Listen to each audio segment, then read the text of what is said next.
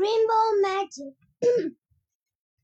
Aladdin was good with computers. He looked at the rainbow keyboard. He didn't really know what to do, but he didn't like to tell Fred. Don't worry, I can work it, said he said. Right, said Fred. One, two, three.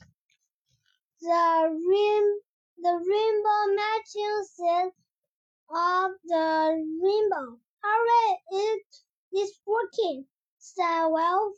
The rainbow was too broad, broad for them to see it properly. So Fred, Fred gave everyone some drum glasses. The children looked up the rainbow they had made. It didn't look quite right. Fred told to Nathan, Are you sure you can use the com the computer? The rainbow didn't look right. First it went straight up. Then it went straight along and then it went straight down. Oh dear, gasped Anita. It's now it's got straight seed. Everyone stopped and looked at the rainbow. Children ran to their mom and dad. what a funny rainbow, they said. It's, it's got. We've never seen one like that before.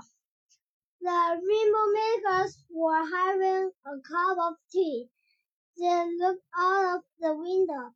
Everyone was staring at the sky. Oh no, said the rainbow makers. What has Fred done?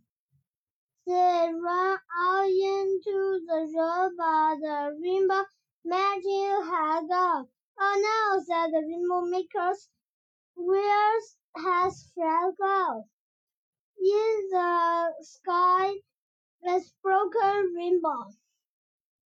What a funny rainbow!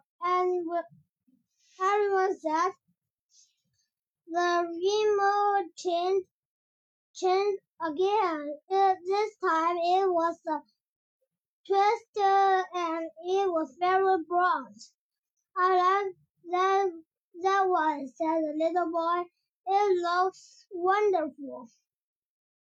We must find the rainbow magic, called, called the rainbow makers. They looked up the sky.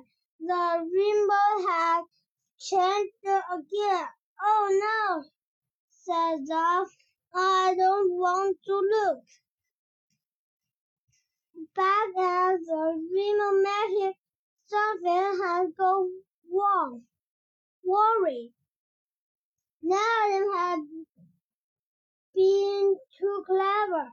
The rainbow was lit all red. The red out. The red was raining out. The sky turned red. Oh no, said Nadim. I can stop the red.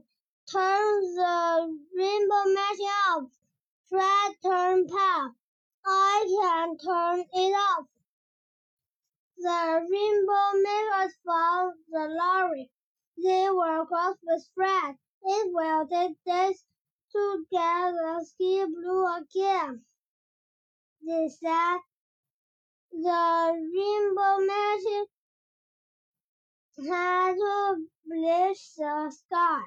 We've never had to do this before, said one of the rainbow makers.